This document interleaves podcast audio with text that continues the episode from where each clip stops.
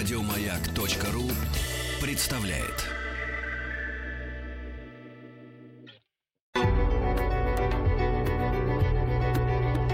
Много букв. Любимые тексты главных персон современности. Здравствуйте, дорогие радиослушатели. Меня зовут Игорь Лебедев. И сегодня я хочу прочесть вам несколько глав из недавно вышедшей в издательстве АСТ книги, которая называется «Великий шелковый путь в тисках империи». Ее авторы Геннадий Меркулов и Роман Владыкин. Это первая книга из задуманного ими цикла, который должен включать в общей сложности семь книг. Я помню, как в юношестве на меня произвела большое впечатление трилогия Василия Янчевецкого, известного как писатель Василий Ян, о нашествии монголов на Русь в XIII веке. Я и представить не мог, что сухие и, что греха таить, скучные параграфы из школьного учебника могут, оказывается, превратиться в захватывающую, бьющую энергией жизнь, в которой чувствуешь себя как в океане. Книжку Меркулова и Владыкина я мысленно ставлю для себя в ряд подобных исторических романов. Авторы предприняли самоотверженную попытку оживить время, про которое имеется не так много достоверных фактов, да и те, насколько я понимаю, по-разному интерпретируются специалистами. Хорошо, что они отказались от принципа исторической реконструкции. Это развязало им руки и раскрепостило фантазию.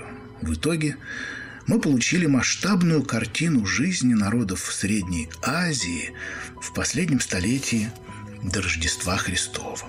Это время, когда государства, выросшие на обломках Великой империи Александра Македонского, ведут друг с другом бесконечные войны, что, впрочем, не мешает торговле.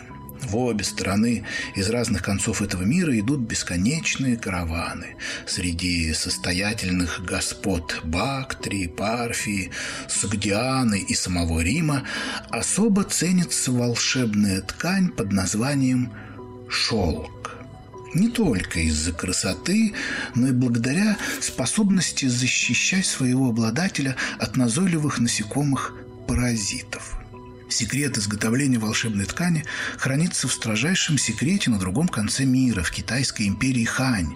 Там и начинается эта история. Империя Хань в этот момент изнемогает от непосильной дани, которую ежегодно выплачивает диким племенам хунну, что обитают к северу от Великой Стены. Эти хунну буквально блокируют все связи Хань с внешним миром, нет ни торговли, ни дипломатических контактов. И вот император Уди решает прорубить окно на запад и отправляет в сторону заката человека по имени Джан Цянь с заданием найти союзников против Хунну.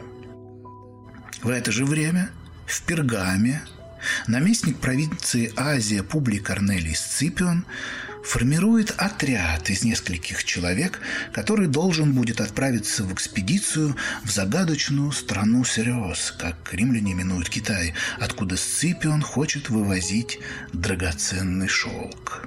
В состав этого отряда должна войти сарматская принцесса Заряна и чернокожий нубиец-пират Сальвий.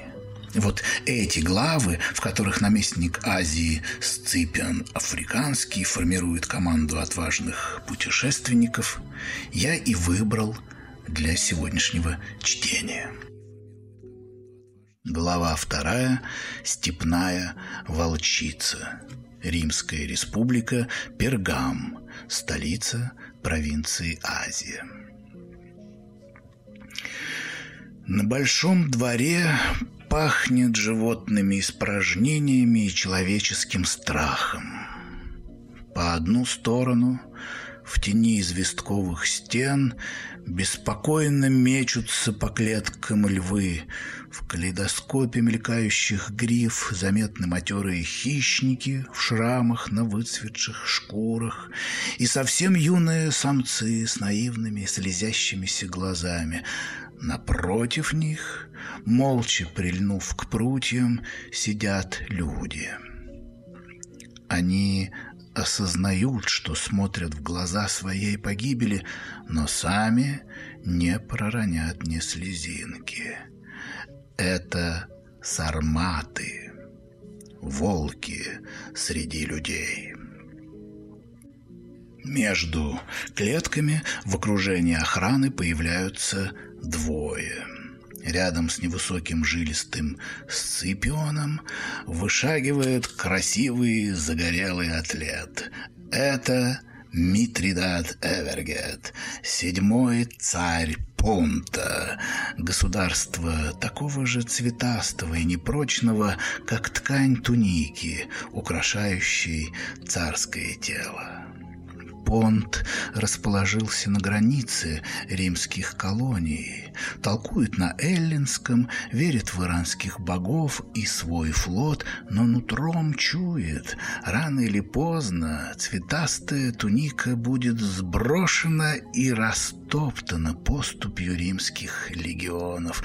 Но это будет завтра. Сегодня понтийский царь пьян и задорен. Он друг Сципиона и разговаривает с ним на одном языке. Пока на одном. А вот и подарок. Лучшие степные волки, прямо из Тавриды.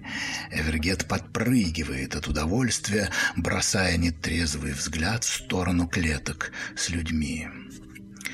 Никогда прежде не видел сарматов.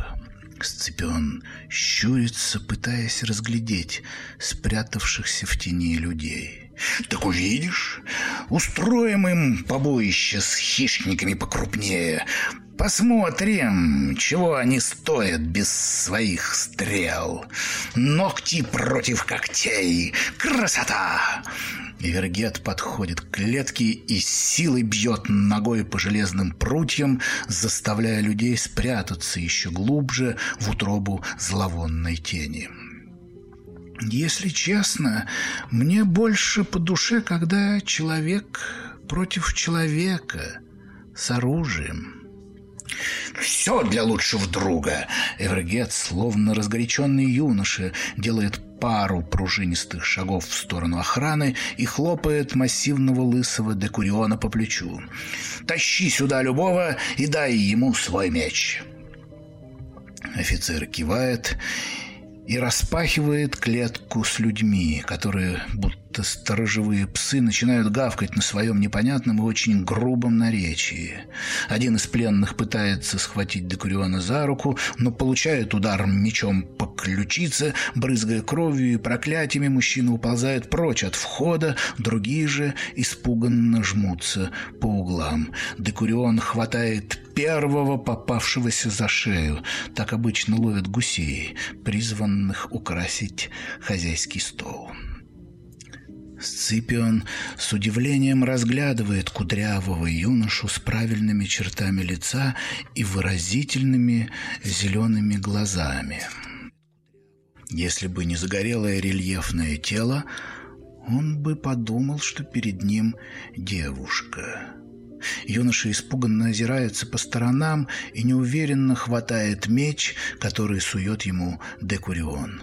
Сармату страшно. Он не хочет драться, но перед лицом своих соплеменников он не посмеет просить пощады.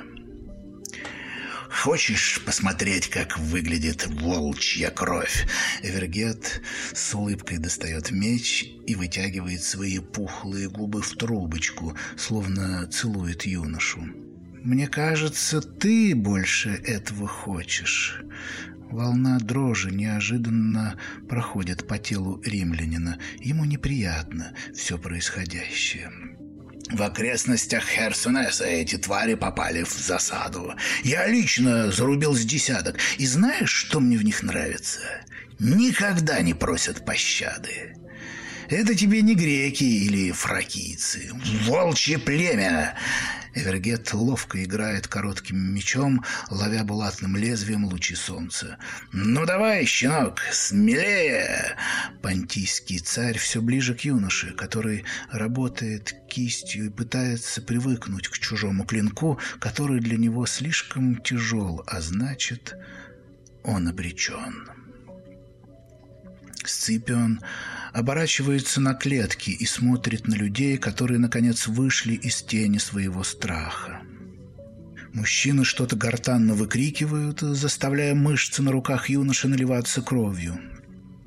В отдельной клетке римлянин замечает женщину. Она молчит. В ее карих глазах застыла мольба. Ее каштановые волосы на мгновение напомнили Сципиону осенний лес на берегах Тибра. Что она здесь делает? Кто она? Лицо полководца ласкает легкий ветерок. Но это не осень из его детства. Это взмах мечом. Еще один. И еще. Вот юноша валяется в пыли и тянет свои руки навстречу смерти. Эвергет облизывает пересохшие губы и притрагивается клинком к шее поверженного. Сципион закрывает глаза. Этот красивый юноша мог бы многого добиться в Риме. Но боги зачем-то забирают его жизнь здесь и сейчас, на глазах урчащих львов, чтобы набить их ненасытные желудки. «Пощады, пощады! Это сын царицы! Не убивай! Хороший заложник!» Посреди бесконечной паузы Сципион вдруг слышит женский голос и неказистые греческие реплики. Римлянин открывает глаза и сталкивается взглядом с рыжеволосой сарматкой. Эвергет метит юноше в глаз. Он любит убивать именно так чтобы потом выковырить зрачок и, заглядывая в него под разными углами и с разным освещением, выдать пару фраз про бренность бытия. Сципион опережает смерть, он резко отталкивает понтийского царя. «Ты чего? Сам хочешь его прикончить?» «Кажется, это непростой воин. Не знаю, как вы, но у нас принято выяснять, кто есть кто». Сципион вновь ловит взгляд рыжеволосой девицы. «Вон ту женщину. Приведите ее сюда». «Ах, вот куда ты все время смотрел! Сразу бы так и сказал!» Но я бы ей не доверял ласки, зубки острые. Понтийский царь начинает настолько заразительно смеяться, что улыбка мелькает даже на лице несчастного юноши. «Мой друг, если это и правда подарок Риму, приведи мне женщину и оставь в покое мальчика». Морщинистое лицо Сципиона, напротив, совершенно лишено эмоций, чем он всегда удивлял и пугал своих противников. Эвергет покашливает и приходит в себя, щелкая пальцем. Быкоголовый Декурион пожимает плечами и хватает парня, словно он ничего не весит. Другой охранник с опаской открывает дверь клетки с девушкой.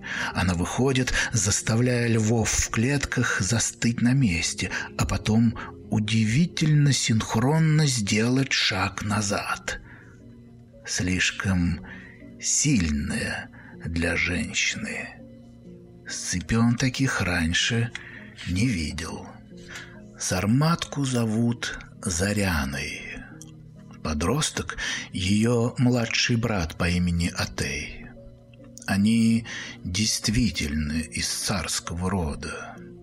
Их мать упокоилась много весен назад, в тот самый день, когда первый раз багряный рассвет побывал в юном чреве Заряны. Она помнит огромный свежевырытый курган и лицо царицы-воительницы, словно заснувшей на одну ночь, но уходящий в вечность под пение воинов, одновременно напоминающее голоса птиц, свист ветров и зов диких зверей.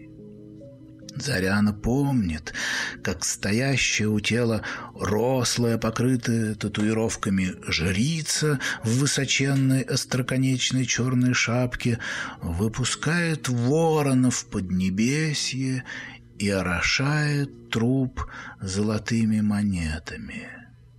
После она призывает воинов, которые с помощью полыхающих факелов создают огненное кольцо вокруг покойной.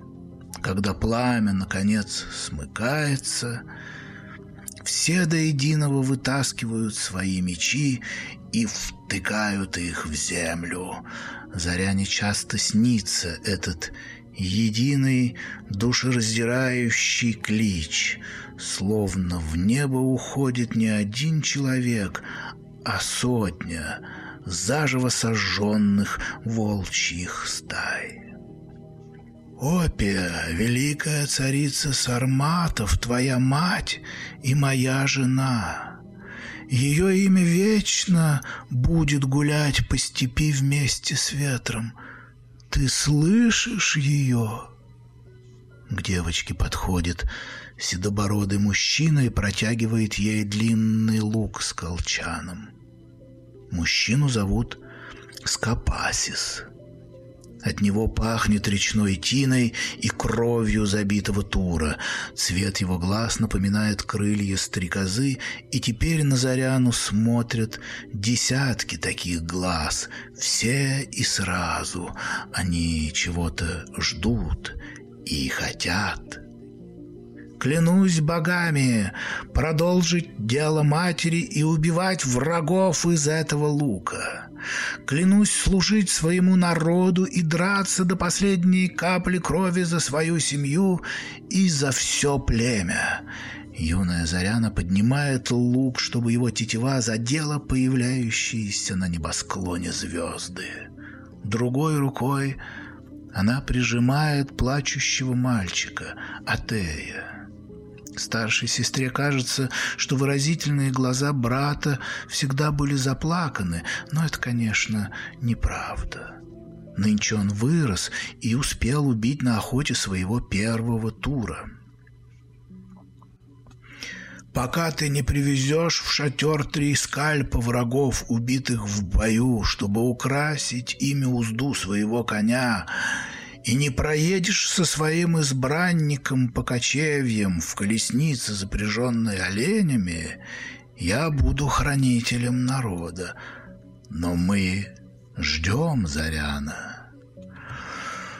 Опия живет в тебе, как ты дышала в ней, и так сбудется, и придет время, и ты станешь великой царицей и великой воительницей, как твоя мать». Скопасис вырывает свой меч из земли и целует клинок. Седая борода окрашивается теплыми оттенками степной земли. Песок хрустит на зубах. Степь проснулась, Заряна. Ветры доносят эхо великих передвижений и свирепых схваток. Из страны восхода идут серебряные люди, тахары. Их больше, поэтому мы не можем дать бой. Пока не можем. Заряна вываливается из колесницы собственных воспоминаний. Она находится за множеством переходов от своей последней стоянки, сидит за столом из странного мозолистого дерева перед маленьким, но властным мужчиной. Что за серебряные люди – Сципион делает глоток красного вина и едва заметно морщится. Этому пойлу далеко до фалернского янтарного нектара. Они с востока, Они светлые, как пшеница, и хорошие воины, и больше я ничего не знаю. Заряна говорит со странным акцентом. Кажется, Сципион слышал подобные где-то в Галлии. Хм. Может, все рыжеволосые варвары одинаково забавно коверкают язык Аристотеля и Сократа? Кто еще есть на Востоке? Там Пафия. Это я знаю. А что ты слышала про страну Серез, где делают шелк? Я ничего не слышала. Сципион поднимается и обходит Заряну со спины, трогая ее за волосы. Девушка тяжело дышит, сжимая пальцы в кулаки. «Не бойся. Дальше твоего рыжего меха дело не пойдет». Сципион делает шаг в сторону и подходит к окну, задумчиво глядя на ночное небо. На что ты готова ради жизни своего брата? На все. Заряна бесшумно подходит к Сципиону. Ее глаза блестят в полумраке, сквозняк играет огненными волосами, словно это не человек, а богиня из низших миров. Что мне сделать? Страна, где делают шелк. Найди мне ее и привези ткань. Поклянись, что брат дождется меня живым. Заряна приближается к Сципиону на расстояние дыхания, и римлянин улавливает пряный запах ее лоснящейся от пота кожи. Именем Юпитера клянусь, иначе пусть он меня покарает.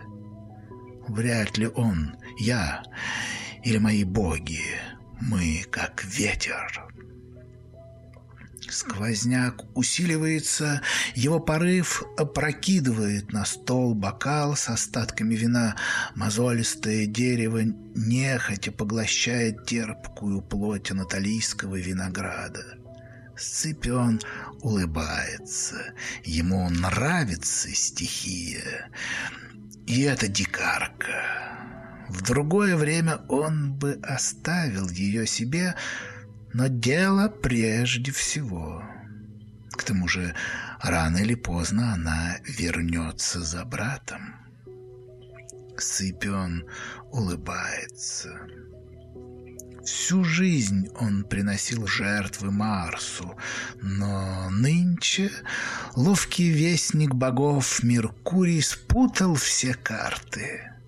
Расскажи, кто полгода назад разрушителю Карфагена, о чем он сегодня будет договариваться с дикой сарматкой, он даже не удостоил бы безумца ответом.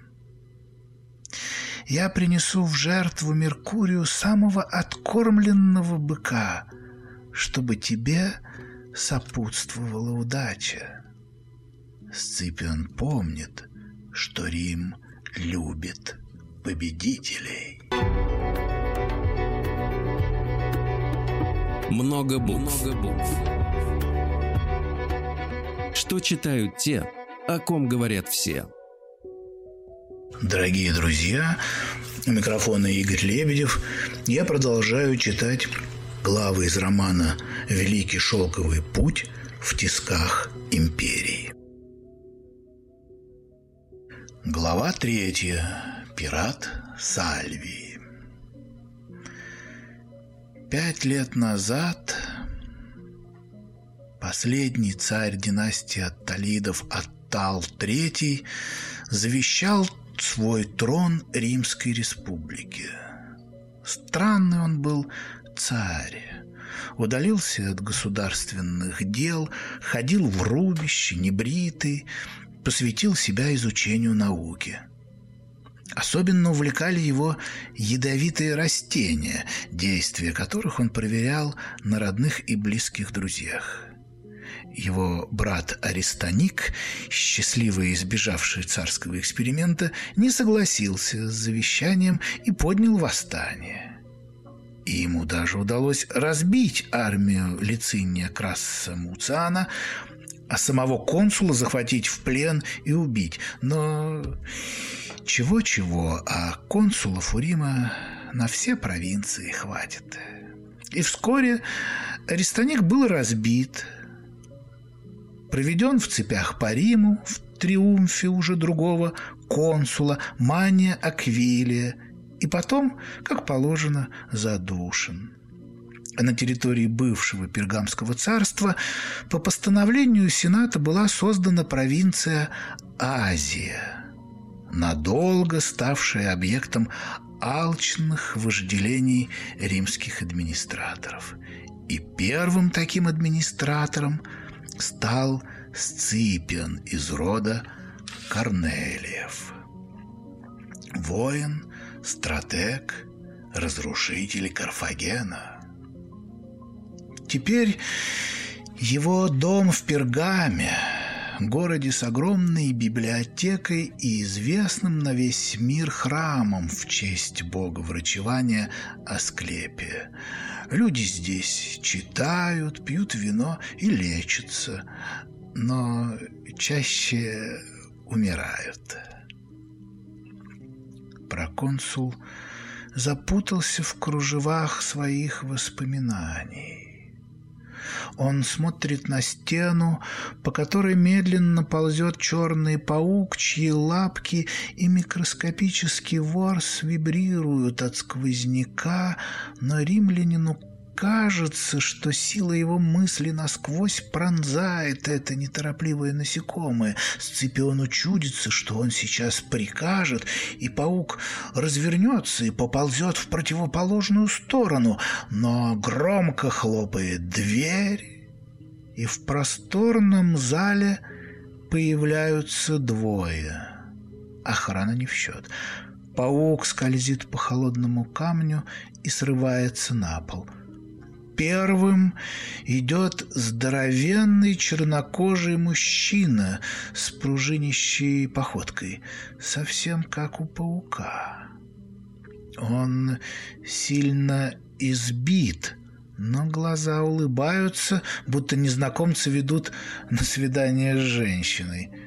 Следом за негром появляется Марк, матерый центурион-наемник с острова Крит. Сципион многих вояк видел и научился разбираться в людях. Таких он называет «terror», то есть «ужас».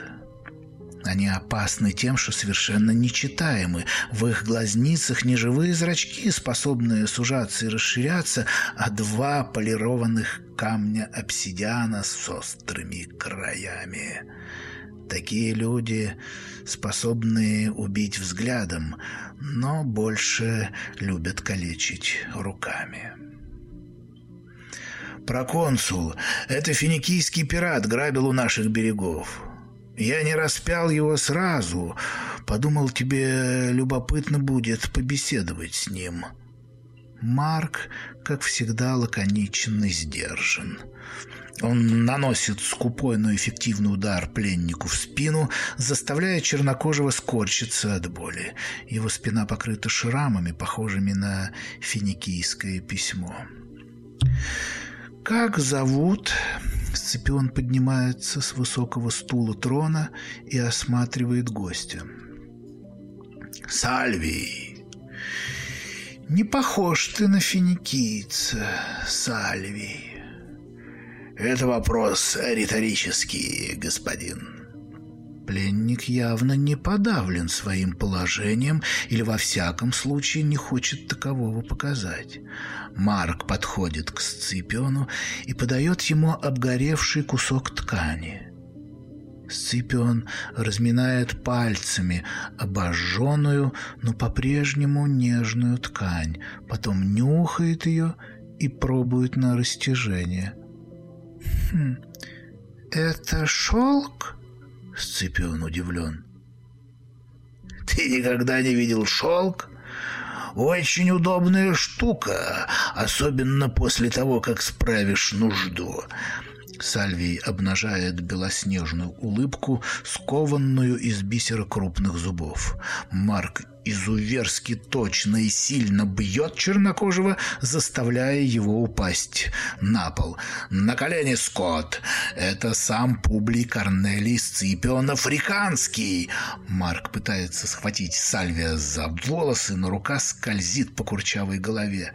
«Проклятие! А я месяц учил команду называть себя африканским!» Чернокожий, кажется, воспринимает все происходящее как игру, в которой он обязательно сорвет куш, чем ставит в тупик двух серьезных, закаленных в баталиях мужчин. Марк и Сципион даже переглядываются. Луч солнца отражается в обсидиановых глазах наемника и слепит проконсула. «Рассказывайте», Оба. Сципион щурится и возвращается на свой пергамский трон. В тот день солнце было куда более беспощадным, заставляя плакать, чтобы не ослепнуть от всполохов морской глади. Соль везде, в глазах, на губах, на руках, сжимающих насквозь просоленную кожу прощей. Сальвий стоит на корме финикийского корабля, похожий на изготовленный к бою хвост скорпиона. Он сильно выделяется из разномастной толпы пиратов, как цветом кожи, так и спокойствием в улыбающихся глазах. Судно вот-вот настигнет хищная римская Либурна, но Сальвий спокойно смотрит на паруса, нервно бьющиеся под ударами попутного ветра, а потом не спеша спрыгивает на палубу, где стоят взволнованные люди с прощами и дротиками в напряженных руках. «Только по моей команде!» Голос Сальвия звучит как заклинание, и его сразу же подхватывает стая чаек, привыкшая собирать отходы людей с корабля Скорпиона. Особенно пернатые любят кровь и требуху, что летит в море после очередного пиратского нападения. Глупые птицы не понимают, что в этот раз кишки будут выпускать этим вечно голдящим и нетрезвым людям. Либурна все ближе. Она идет на абордаж. Римляне осыпают противника стрелами и камнями из прощей. Под восторженные вопли чаек на палубу один за другим падают пираты и хрипят, катаясь от боли в кровавых лужах. Это будет славный пир. Но Сальви медлит, хоть и видит, как враги готовят абордажного ворона, огромный штурмовой трап. Вот его загнутый железный крюк, придающий трапу клювообразную форму, падает на борт, ломая перекрытие.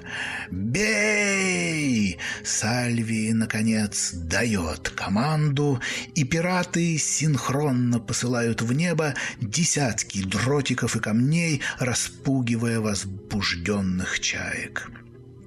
Атакующие валятся, размазывая соленую кровь по бортам обеих кораблей. Несколько пиратов топорами рубят ворона и освобождаются от него. Сальви довольно улыбается, но резко меняется в лице, когда видит Ассеру, огромную стенобитную балку, окованную железом. Она крушит такелаж и сносит с палубы людей. Сальвий ловко пригибается, с ужасом оценивая работу смертоносного маятника. Вслед за Ассерой на корабль обрушивается вторая штурмовая волна. Римские солдаты отважно прыгают на борт Скорпиона, вступая с пиратами в рукопашную. Во главе отряда нападающих хладнокровно рубится Центурион Марк. Сколько таких пиратских судов судов отправил он на встречу с Нептуном, когда проконсул Сципион повелел очистить воды Эгейского моря от этого сброда. Его опытный глаз давно приметил чернокожего здоровяка, и теперь один капитан продирается к другому через толпу вопящих от боли и адреналина людей. Сальвий сказочно могуч. Он хватает кусок реи и сбивает пару врагов с ног, но силы явно не равны. Финикийские пираты проигрывают обученным легионерам. Сальви откидывает кусок реи в сторону, словно это обычная палка. Марк уже рядом. Он готов ударить безоружного чернокожего гиганта, но останавливается в последний момент, смущаясь от неподобающего ситуации веселого взгляда своего визави. «Все, все, давай-ка закончим на этом. Не зря же вы по поросенку каждый день съедаете. Одолели голодных моряков и довольны».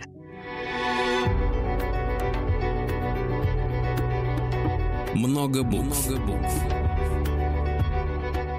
Что читают те, о ком говорят все. Дорогие радиослушатели, у микрофона Игорь Лебедев, я продолжаю читать роман Геннадия Меркулова и роман Владыкина «Великий шелковый путь в тисках империи». Сальви говорит столь убедительно, что схватка стихийно затихает. Люди с удивлением смотрят на чернокожего капитана. В неожиданно образовавшейся тишине слышны только стоны раненых и скрип разбитого текелажа. Даже чайки притихли. «Что у тебя в трюмах?» Марк представляет горлу Сальвия свой верный Гладиус, с которым не расстается со времен первой в своей жизни бойни в гуще тел татуированных кельтов. «А что могут вести морские бродяги?» Я задал вопрос, и если не услышу ответа, убью. Сальвия опережает совсем еще молодой офицер-декан. Он тащит несколько кусков шелковой ткани и молча разворачивает их у ног Марка. За деканом следуют солдаты, вынося на палубу амфоры с изображением драконов, украшения и прочую утварь. Марк берет ткань в руки и смотрит на Сальвия. «Разрази меня, Юпитер! Это же шелк! Сколько там еще?» Марк переводит взгляд на декана. «Полный трюм. Э, считать надо». «Откуда шелк?» Марк вновь возвращается к Сальвию. «А кто же его помнит? Э, ветром надуло». Марк выхватывает убранный было в ножный меч и четким ударом отсекает Сальвию полуха. Тот от неожиданности падает на одно колено и держится за кровоточащую рану. Марк наклоняется и поднимает кусок мочки. Да, а ветер нынче крепкий. Человека по частям разорвет и не заметит. Волей-неволей Марк настраивается на волну Сальвия, вдруг расплываясь в улыбке. Центурион размахивается и подбрасывает мочку высоко вверх, где за кусок человеческой плоти разворачивается ожесточенная борьба между двумя огромными морскими чайками. Следом пойдет нос. Марк тушит улыбку на своем землистом лице. «Боги, что за люди такие?» Сальвий осторожно пробует свою кровь на вкус. «Ладно, ладно, скажу. Нос мне еще пригодится. Слушай, мы почти год в пути. Пошли вдоль страны Афар. Мы ее еще пыльной всегда называли. Афар это и есть пыльная на финикийском, понимаешь меня? Э, скажи своему человеку, чтобы дал мне вина. Пересохло. Ну уже. Марк с презрением смотрит на Сальвия, но делает жест декану, чтобы тот подал чернокожему одну из амфор. Декан с опаской подходит к Сальвию и сует ему кувшин. Сальвий обламывает горлышко и залпом выпивает содержимое сосуда. О том, что это вино, можно догадаться по бордовым струйкам, которые сбегают по горлу здоровяка и смешиваются с кровью на его груди. Сальвий кидает амфору прямо за борт и с улыбкой ждет всплеска воды. Ну, вот совсем другое дело. Так вот, не такая уж эта земля и Афар. К югу там леса, много влаги и парни типа меня. Эм, потом был шторм. Сильный шторм. Мы две недели как э, потеряли берег и почти сдохли от жажды. Но вдруг увидели собакоголовых. Собакоголовых Марк ежится, представляя себе человека с мощным волосатым торсом и безобразной головой молосского пса. Да, такие ребята маленькие, цепкие и лают, как щенки. Отбивались отчаянно, но, представляешь, паруса-то у них из соломы. Это кошмар, из соломы. Сальвий заразительно смеется – «Продолжай!» Марк вновь достает Гладиус. «Мы, кстати, пару собаколовых даже в команду взяли. Да не вынесли они обратной дороги. Кстати, мой новый римский друг, у них есть нюхательный чудо-порошок. Хочешь, удивлю?» «Порошок?» Марк ведет бровью, вспаханной застарелым шрамом. «Вон в тех ящичках. Открываешь, а там порошок». Он становится необычайно ароматным, если его немножечко поджечь. Очень сладко дурманит. Ну, ты сам попробуй. Ты будешь первым римлянином, кто вкусит это блаженство. Марк с недоверием смотрит на Сальвия, потом на декана – Сделай, как он сказал. Только отойди подальше. Декан покорно открывает ящик и просит у кого-то из солдат запал – Сальвий осторожно ведет свой взгляд в сторону борта, но этого достаточно, чтобы намерение пирата прочитал опытный Центурион. «Стой!» – кричит Марк декану, но поздно. Офицер прижигает неизвестный порошок, который оказывается дымным порохом. Раздается мощнейший взрыв. Сальви за мгновение до этого группируется и в прыжке вылетает за борт. Марк пытается его схватить, следуя за чернокожим капитаном в воду. Взрывная волна от детонации нескольких ящиков уничтожает огненным ветром оба судна.